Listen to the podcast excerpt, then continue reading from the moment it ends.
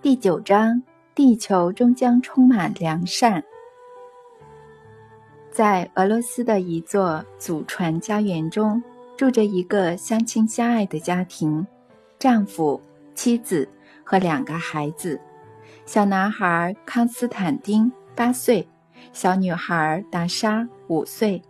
爸爸是俄国数一数二的电脑工程师，他的书房摆满了数台先进的电脑。供他为军事情报单位编写程式，他有时会一头栽进工作，到了晚上还在电脑前来回走动。习惯晚上聚在一起的家人，这时会走进书房，静静地做着自己的事。妻子坐在扶手椅上编织，儿子拿书来读，或是在纸上画出新聚落的风景。只有五岁的达莎。有时会找不到自己想做的事，而坐在扶手椅上看着家人，仔细观察每一个人好一阵子，有时还会闭上眼睛，脸上露出各种表情。在一个看似正常的夜晚，全家人一如往常般坐在爸爸的书房里做着自己的事。那天书房的门是开的。所以他们都听到了隔壁小孩房里老咕咕钟的声音。通常咕咕钟只会在白天报时，但当时已经是晚上了。所以爸爸停下手边的工作，看着刚刚传来声音的门边，其他人也惊讶地看着。只有小达莎坐上扶手椅上，闭着眼睛无动于衷。他的嘴巴先是微微上弯，接着露出明显的笑容。突然间，咕咕钟又发出声音，仿佛有人在小孩房里转动指针，让咕咕钟反复的报时。身为一家之主的伊凡·林基弗罗维奇把旋转椅转向儿子，对他说：“科斯加，你去看一下，看能不能把时钟修好或弄停。那是爷爷很久以前送给我们的礼物。”坏的也真怪，真是怪了。呃，你去看看怎么处理。科斯加，两个孩子一向很听话，但不是因为害怕处罚，他们从来没被罚过。科斯加和达莎很爱爸妈，也很尊敬他们。他们最喜欢和爸妈一起做事情，或是去完成爸妈的要求。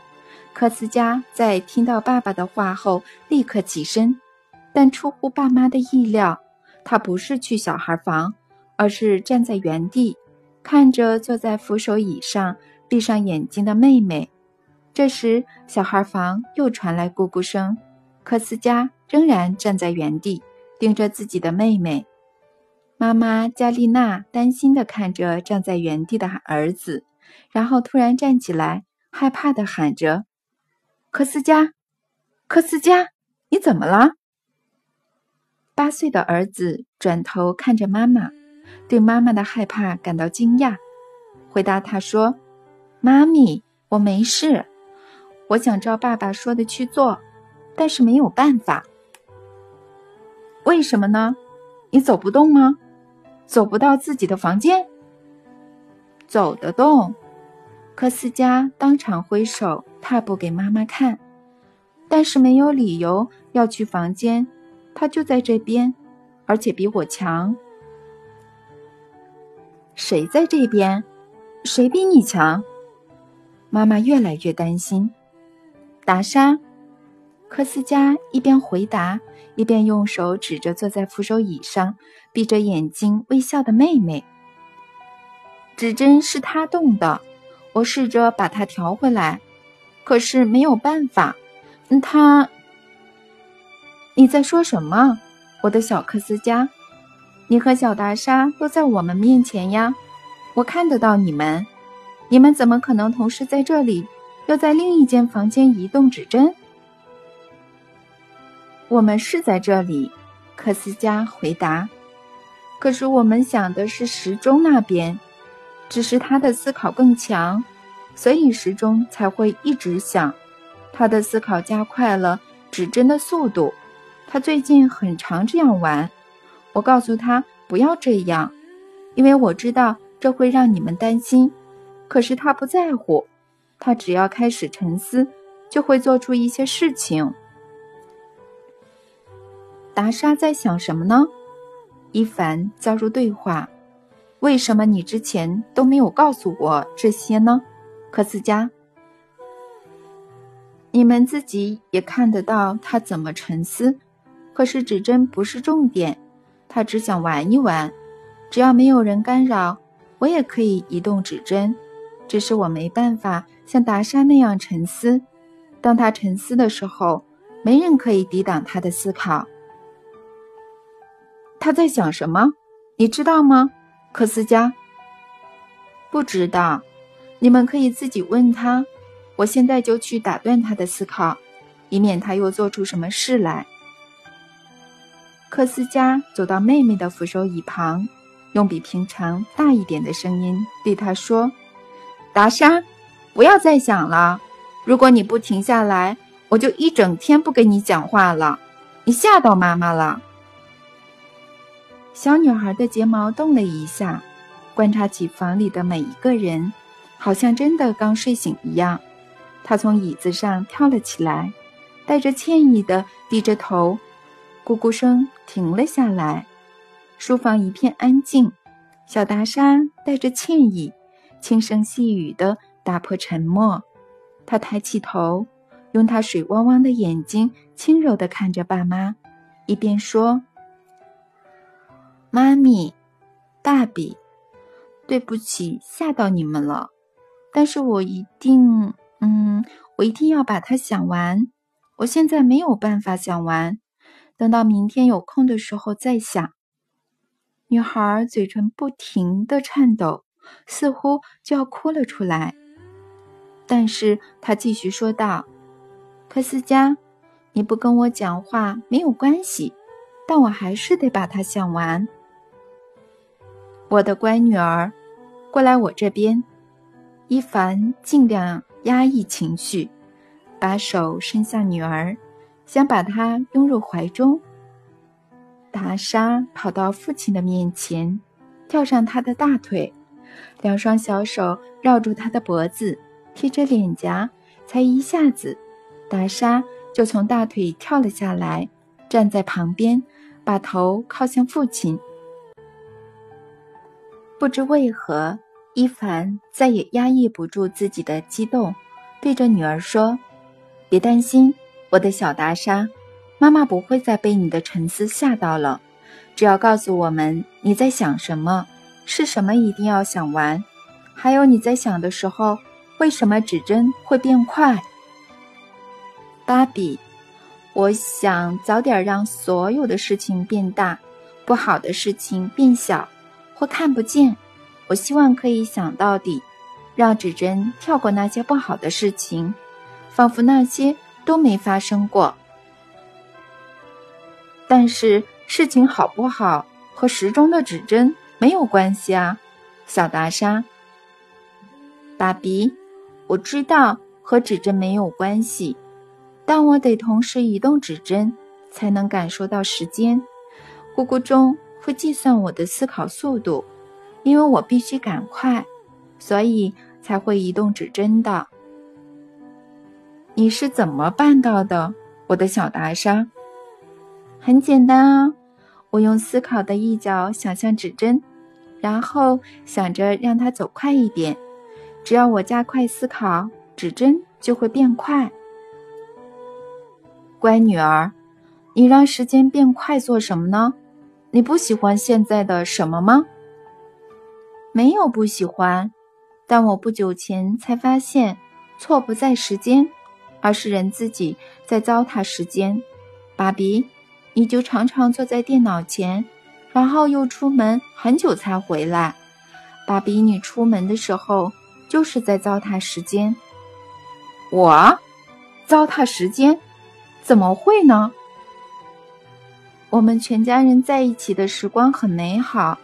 当我们在一起时，我们有过几分钟、几小时。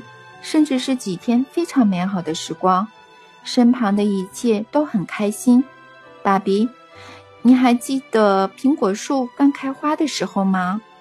你和妈妈看到刚开的花，你就把妈妈拥入怀中旋转，妈咪笑得合不拢嘴，周围的一切都很开心，树叶和鸟儿都很开心，看着你抱着妈咪旋转，而不是抱我，我一点也不觉得生气，因为我真的很爱妈咪。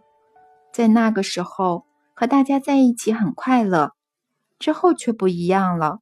我现在才知道，爸比是你造成的。你那时候离开我们好久，连苹果树都长出小苹果了，你还是不在家。妈咪走到那棵苹果树下，一个人站在那儿，却没有人抱她旋转。她不再灿烂的大笑，身旁没什么好开心的。你不在的时候，妈咪笑容完全不一样，是悲伤的笑容。那个时候一点都不好。达莎越讲越快，越讲越激动，突然间却停了下来，然后一口气说完：“时间很美好的时候，你不应该让它变不好的，爸比。”达莎，呃，从一方面来看，你是对的，呃，当然，嗯，不过你并不知道。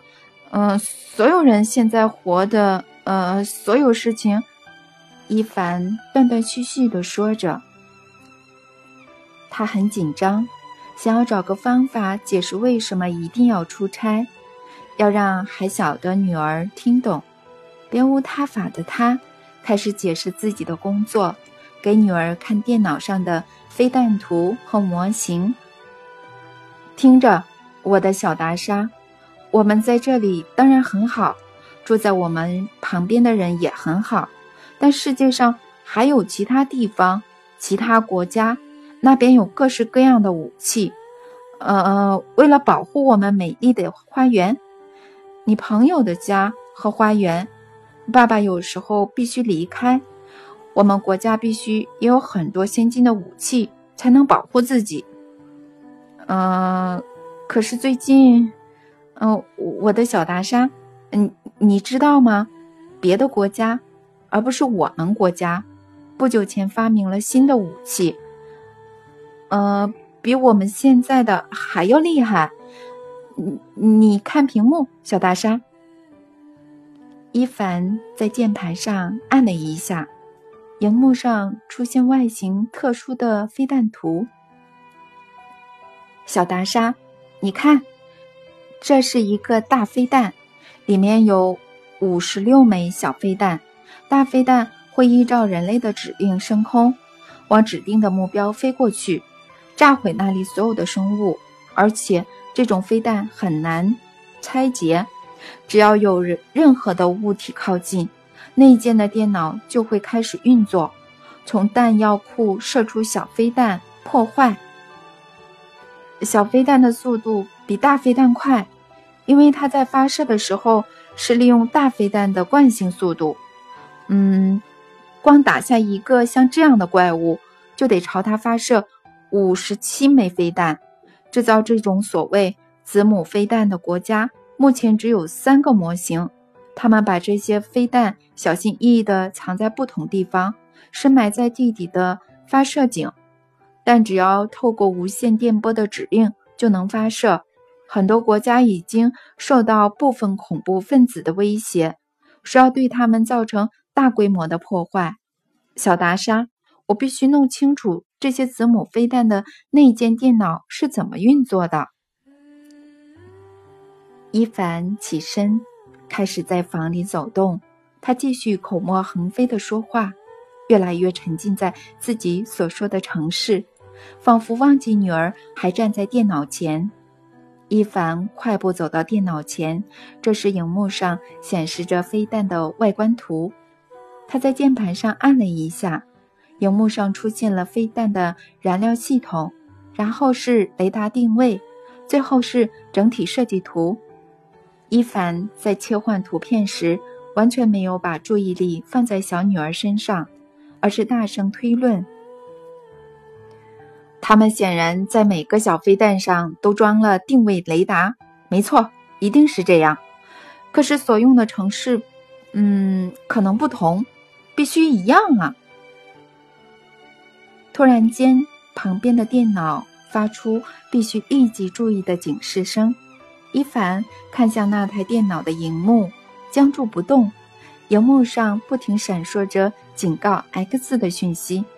伊凡赶紧按下键盘，接着一位穿着军服的男子出现在荧幕上。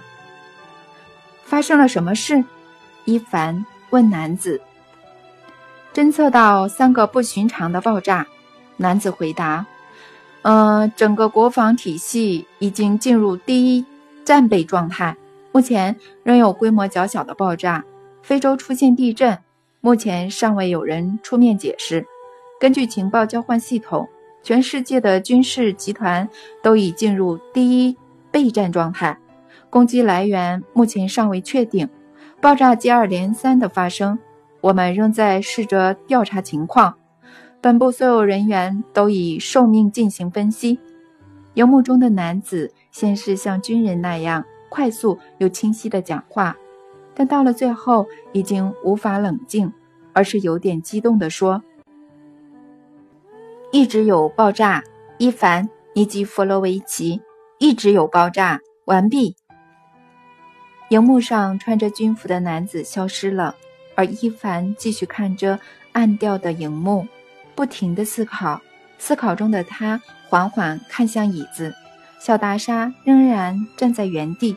突然间，有个猜想让他感到惊恐。他看到小女儿眯着眼睛，眨也不眨地看着显示先进飞弹的荧幕。他小小的身体抖了一下，接着。叹一口气，放松了下来，按下键盘上的 Ctrl 键。当荧幕上出现新的飞弹图时，他又眯起眼睛，紧盯着图片。伊凡呆若木鸡地站着，完全没有办法移动，只能在脑中激动地问自己同样的问题：难道是他引爆飞弹的？他因为不喜欢飞弹，就用想的将它们引爆。是他引爆飞弹的吗？真的吗？怎么办到的呢？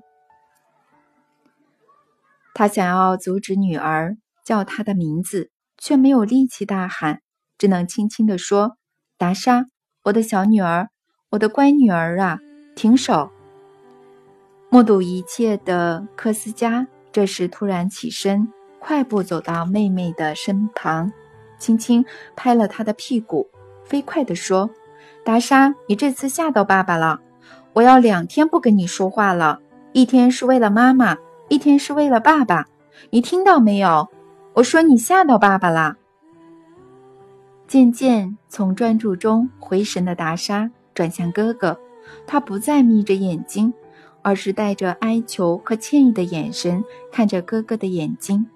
克斯加看到达莎的眼睛泛着泪光。便把手放在他的肩上，语气不再像刚才那样严厉。好吧，不跟你讲话只是气话。不过从明天早上开始，你要自己绑发卷。你已经长大了。他一边说着“不要哭”，一边温柔地抱着达莎。小女孩投入科斯加的怀中，肩膀不停地颤抖，难过的重复同一句话。我又吓到人了，我不乖，我想把事情做到最好，可是吓到人了。加丽娜走到孩子的身旁，蹲着，摸摸达莎的头。小女儿立刻抱住妈妈的脖子，低声哭泣。科斯加，他怎么办到的呢？用什么方法？回过神来的伊凡问儿子。和移动指针的方法是一样的，爸爸。科斯加回答。可是时钟就在旁边，但是飞弹很远啊，而且飞弹的位置一直是最高机密。爸爸，飞弹的位置对达莎来说没有差别，他只要看到目标的外形就够了。但爆炸呢？要引爆飞弹。必须连接电路，呃，电路还不止一个，况且还有安全机制、密码。爸爸，达莎可以跨接所有电路，除非遇到短路。以前他可能要弄很久，大概十五分钟，可是最近只要一分半钟就好了。以前，没错，爸爸，不只是飞弹，我们以前就常这样玩。当他开始会移动指针时，我给他看了自己小时候很爱玩的老电动车。爸爸，我打开引擎盖，让他把大灯的线接起来，因为我自己觉得太难了。他接起来了，他接着问我可不可以玩，我说他还太小了。不知道怎么发动和刹车，但在他的坚持之下，我还是答应了。我跟他解释该怎么发动，但他靠自己就发动了。爸爸，达莎坐在驾驶座，什么都没有启动，车就发动了。他觉得自己有发动，但我看他的手根本没有做任何事。也就是说，他确实有发动，但是用想的，而且爸爸。他还和微生物交朋友，他们会听他的话。和微生物，哪种微生物？嗯，这些微生物的数量很多，无所不在，我们体内和周围都是。我们看不到它们，但是它们确实存在。爸爸，你还记得我们家园边缘的树林里？有两座旧高压电塔留下来的金属支架吗？我记得，怎么了？他们在水泥座上生锈了。当时我和达莎去采蘑菇时，他看着残存的电塔，说他们留在那边不好，会让浆果和蘑菇没办法生长。他接着说：“你们要快点把它们吃光光，快点。”然后呢？嗯，过了两天，这些生锈的金属和水泥座就不见了，只剩下光秃秃、现在还没有小草的地面。嗯，微生物把金属和水泥吃掉了，但是为什么呢？克斯加，为什么你之前都没有和我说有关达莎的所有事情？爸爸，我会害怕。害怕什么？我读了历史记录，嗯，发现不久以前有特异功能的人都会被迫隔离。我想过要把一切都告诉你和妈妈，可是我不知道该怎么解释才能让你们明白、相信。科斯加，可是我们一直都相信你，你也可以示范给我们看，或者请达莎示范她的能力，只要不造成伤害就行。爸爸，我不是害怕这个。嗯，他当然可以示范。科斯加先是沉默，接着语带激动地说：“爸爸，我爱你和妈妈。我有的时候对小达莎很严厉，但我还是很爱她。她很善良，对身边的一切都很好。她连虫子都不会欺负，虫子也不会伤害她。”他有一次走到蜂巢旁，坐在蜂房口的正前方观察，看着蜜蜂怎么飞。它们，嗯，很多蜜蜂在他的手脚和脸颊上爬啊爬，却没有蛰他。他把手伸向朝他飞来的蜜蜂，它们停在他的手上，留下某个东西。他之后舔了舔手掌，笑了起来。他很善良，爸爸。你冷静一点，科斯加，不要激动。我们要冷静地评估现况。没错，必须静下来思考所有事情。呃，达莎还小，他炸毁了好几个先进飞弹，还有可能引发世界大战，一场可怕的战争。但就算没有战争好了，如果他不只看了敌人的飞弹图，还有我们的，如果他引爆各国现有的所有飞弹。这个世界会面临全球大灾难，危害几亿人的生命。我也很爱我们的小达莎，可是几亿人，嗯，我需要一点建议，我要找出解决办法。可是现在我不知道，唉，应该要隔离小达莎的，应该的。唉，对了，或许可以让他先睡一会儿，应该可以吧？呃，可是有什么办法解决呢？唉，要怎么找到解决办法呢？爸爸，爸爸，等一下，还是说让他不喜欢的所有致命武器从地球上消失？消失？但是，呃，这必须所有国家同意，所有军事集团同意。嗯，但是不可能在短时间内办到啊！如果可能的话，现在就得。伊凡快步走到电脑前，荧幕上仍是他阻止达莎破坏的飞弹图片。他把飞弹图的荧幕关掉，坐在通讯电脑前，开始发送以下文字：至指挥部，本则讯息必须立即发送至所有军事集团与国际媒体。一连串的飞弹引爆起因于。可以连接电路的细菌，这些细菌受人操控。所有可以引爆弹药的图片必须销毁。所有图片，从最小的子弹到最先进的飞弹系统，都必须销毁。操控细菌的人不需要知道这些爆炸物的位置，只要从图片看到外观即可引爆。伊凡转头看着达莎。这时，他正笑着与妈妈开心的聊天。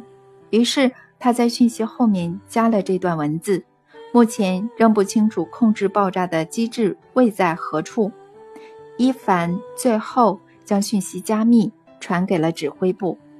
隔天早上，俄罗斯紧急召开了安全理事会。伊凡家园所在的村落周围满是维安人员。他们穿着修路工的制服，试图不要引起他人注意。他们假装在离聚落边缘的五公里处铺设环状道路，每一公里都是同时从早到晚的施工。他们在伊凡的家园架设监视器，监控小达莎的一举一动，影像会传到某一个类似太空船控制中心的地方。数十位专家轮班守在荧幕上，包括心理学家和军方代表，全都准备好在紧急状况下发出必要指令。心理学家透过特殊的通讯装置，持续向小达莎的父母建议如何转移他的注意力，别让他再有机会沉思。俄国政府发出一则多数人摸不着头绪的国际公告。内容写道：“俄国有某种力量可以引爆任何类型的武器，无论该武器所在位置为何。俄国政府尚未完全掌控这些力量，但正在积极谈判中。这则难以置信的公告需要证实支持，证据支持，所以国际间召开了一场会议，决定准备一系列外观奇特的导弹，并且装在方形弹筒里。”每个参与实验的国家各拿了二十颗这种导弹，呃，藏在国内的不同地方。为什么要把导弹装进方形弹筒呢？怎么不用一般的就好呢？我问阿纳斯塔夏。弗拉迪米尔，他们担心不止世界上所有现有的导弹会爆炸，就连警察和军人的手枪也会。所有装有弹药的武器无一幸免。说的也是，嗯，那这个方形弹筒的实验最后如何呢？伊凡把小女儿达莎叫来书房，给她看了方形导弹的照片，嗯，要她引爆那些导弹。达莎看着照片说：“我很爱你，爸比，但我没办法完成你的要求。”为什么呢？伊凡讶异地说：“因为我做不到。”怎么会呢？我的小达莎，之前都可以啊！你引爆了一系列的先进飞弹，现在却说自己不行。爸比，我当时很紧张，不希望你离开我们，不想要你坐在电脑前好几个小时。只要你坐在电脑前，就不和任何人讲话，不做任何有趣的事。但是你坐在，嗯，但是你现在可以一直待在我们身边。你变得很好，爸比，所以我不会再引爆任何东西啦。伊凡明白，达莎之所以无法引爆方形导弹，是因为他不知道引爆有何目的和意图。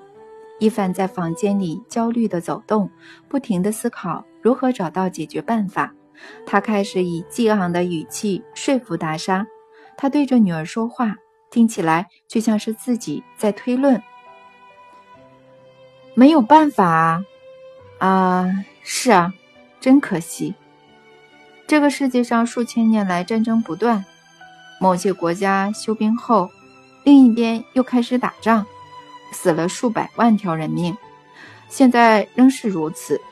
武器浪费了庞大的资金，嗯。而现在终于有机会终止这种永无止境的杀戮，但是，唉，伊凡看着坐在扶手椅上的达莎，女儿的脸看起来很平静，他好奇的看着爸爸在房间里来回走动，口中还念念有词的样子，但他对爸爸所说的话毫无反应，不完全知道什么是打仗。有那些资金，还有谁浪费的？他心里想着，为什么爸爸要这么激动的在房里来回走动，一直徘徊在那些没有情感、不会发出任何能量的电脑前面呢？为什么他不去花园走走呢？那儿有开花的树木，高歌的鸟儿，每一株小草和树枝会用一种看不到的方式。爱抚我们全身。现在妈妈和哥哥克斯加都在那儿，真希望爸爸不要再讲那些无聊的话，我们就可以一起去花园了。妈妈和克斯加看到我们一定会很开心。妈妈会带着微笑。克斯加昨天答应我要告诉我怎么用手摸石头和花儿，让我能同时摸到很远的星星。科斯加说道：“一定做到。”小达莎，你觉得听我讲话很无聊吗？你听不懂我说的话吗？伊凡注意到女儿，你在想别的事情吗？爸爸，我在想为什么我们要在这里，而不是去花园？那里的一切都在等我们呀。伊凡发现。必须更真诚、更具体的和女儿说明。于是他说：“小达莎，你光看图片就能引爆飞弹，而他们现在想再测试你的能力。简单来说，就是向全世界证明俄罗斯有能力摧毁全世界的弹药。这样他们就不会再制造了，毕竟没有意义又危险。至于现在有的武器，”他们也会自行销毁，全世界会开始裁军。那些方形导弹是特地设计的，好让你展示自己的能力。这不会伤到任何人。引爆这些导弹吧，小达莎。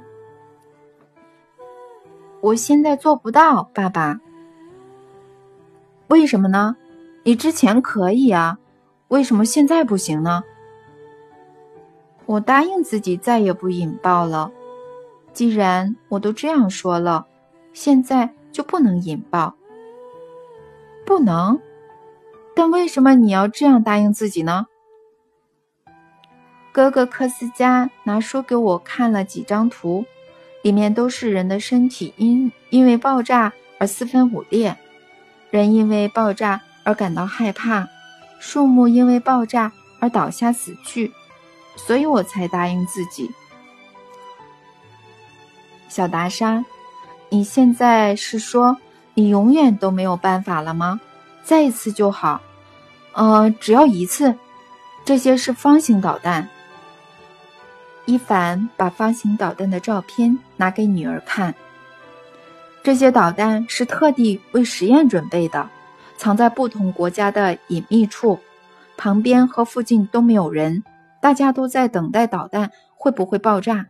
我的乖女儿，快点引爆！这不会违反你所做的承诺的，不会有人死掉，反而会……达莎再次面无表情地看着方形导弹的照片，平淡地回答爸爸。即使违背自己的承诺，也已经没办法引爆这些导弹了。为什么？因为你讲太久了，爸比。我刚看到照片的时候就很不喜欢这些方形导弹，它们好丑。所以现在已经……已经怎样了，小达莎？怎样？请你原谅我，爸比。但是你在给我看的时候。真的讲太久了，他们几乎都吃光了。吃光了，什么东西被吃光了？那些方形导弹几乎都被吃光了。我才觉得不喜欢这些导弹时，他们就开始动作了，用很快很快的速度把导弹吃光了。他们是谁？是小家伙，他们充满我们的四周和体内。他们很好，科斯佳说它们是细菌或微生物，但我比较喜欢用自己的方式叫它们“我的小家伙，好东西”。他们比较喜欢这个叫法。我有时候会和他们玩，几乎没有人注意过他们，但他们总是努力地为每一个人做好事。当人开心时，他们会因为开心的能量而有好的感觉。当人生气或破坏有生命的东西时，他们会大量的死去，赶紧由其他小家伙替补。其他的小家伙有时候会没有补上，这时人类的身体就会生病。可是你人在这里呀，小达莎。导弹远在不同国家的地底深处，其他国家的他们，你所说的小家伙。怎么可能这么快就知道你的愿望呢？他们在很短的时间内，一个接一个的传递讯息，远比你电脑中的电子跑得更快。电脑，呃，通讯。现在，我要来检查所有的情况。我们国内每颗导弹的四周都有监视器，我现在就来检查。伊凡转头看着通讯电脑，荧幕上显示着方形导弹的画面，更精确的来说是导弹的残留物。弹筒生锈了，坑坑巴巴的，弹头倒向一边，尺寸大幅缩减。伊凡切换不同的监视器，但其他导弹也是一样的情形。这时，荧幕上出现了一个穿着军服的人。“你好。”伊凡·尼基弗罗维奇，您都已经看到了。安全理事会有做任何结论吗？伊凡问。委员正在分头咨询，维安人员会加强保护目标的安全。请不要把我女儿称为目标。您太紧张了，伊凡·尼基罗维奇。这种情况一定得这样。十分钟过后。会有一群顶尖的专家拜访您，包括心理学家、生物学家和无线电电子家。他们已经在路上了，请让他们和您的女儿谈一谈，叫您女儿做好心理准备。大部分的委员倾向哪种意见呢？目前是倾向您的家人全部留在自己的家园隔离。您必须立刻把所有的科技装置图片清除，待在女儿身边，尽量随时看着她。安全理事会派出了专家小组，到达伊凡的家园。他们和小达莎展开了为时一个半小时的谈话。小女孩耐心地回答大人的问题，但在一个半小时后，发生了一件事情。让在场的所有专家以及在安全理事会中心透过大荧幕观察的人完全不知所措。在与小达莎谈话一个半小时后，伊凡的房门打开了，达莎的哥哥科斯加走进宽敞的书房，手里拿着不停报时的咕咕钟。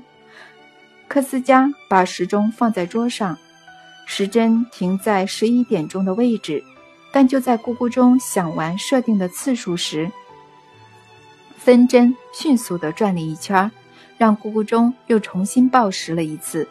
在场的人困惑地看着这个奇怪的时钟，哑口无言的又看着达莎。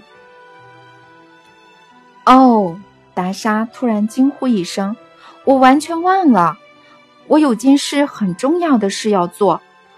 时针是我朋友薇拉转的，我们之前说好的，以免我忘记。我现在得走了。”两名警卫挡住房门。小达莎，你说会忘记什么？伊凡问女儿。我怕忘记去我朋友薇拉的家园，摸摸她的小花，帮她浇水。她很想念我们的疼爱，喜欢我们温柔地看着她。可是那朵花又不是你的，伊凡告诉女儿。为什么你朋友不自己摸呢？爸比。薇拉和他爸妈出去了。去哪里？西伯利亚的某个地方。在场的人从四周发出惊讶的低语。不止他一人，他朋友有什么能力？不止他一人，还有多少人？要怎么分辨他们呢？嗯，必须立刻对这些孩子采取对策。这时，坐在角落的灰发老翁起身，所有的惊呼立刻停了下来。他不仅是在场位阶最高、资质最深的人，更是俄国安全理事会的主席。所有人转头看着他，不再发出声音。灰发老翁看着坐在小木头椅上的达莎，一颗眼泪划过他的脸颊。他接着缓缓地走向达莎。单膝跪在他的面前，把手伸了过去。达莎起身向前走了一步，拉起荷叶旁的裙摆，行屈，行屈膝礼，把小手放在老翁的手心。灰发老翁看了他一会儿，接着低下头，恭敬地亲吻他的手，对他说：“原谅我们，我的小女神。我叫达莎。”小女孩回答：“是啊，当然，你叫达莎，请你告诉我们，我们的地球终将变成什么样子呢？”小女孩惊讶地看着老翁的脸，向前屈身，小心翼翼地擦掉他脸上的眼泪，用手指摸了摸他的胡须。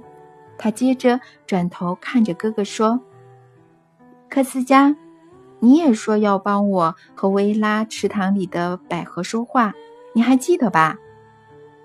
记得，科斯加回答。那就走吧，走吧。达莎走到警卫已经退到一旁的门廊时，停了下来，转头看着仍然单膝跪着的老翁，微笑而自信地对他说：“地球终将充满良善。”六个小时后，灰发老翁在安全理事会的扩大会议中发言：“世界上的一切都是相对的，对我们这个世代而言，新的世代就像是神一般，不是他们要配合我们，而是我们要向他们看齐。地球上所有拥有特殊科技成就的军事强权。”在新时代的这一个小女孩面前，都显得无用武之地。在新时代的面前，我们的任务、我们的责任、我们的义务，是要清除垃圾。我们必须竭尽所能，清除地球上任何类型的军武。我们那些在现代军事基地完成的科技成就和发现，对我们来说。可能独一无二，但在新时代的面前，只是毫无用武处的破铜烂铁。所以，我们必须全部清掉。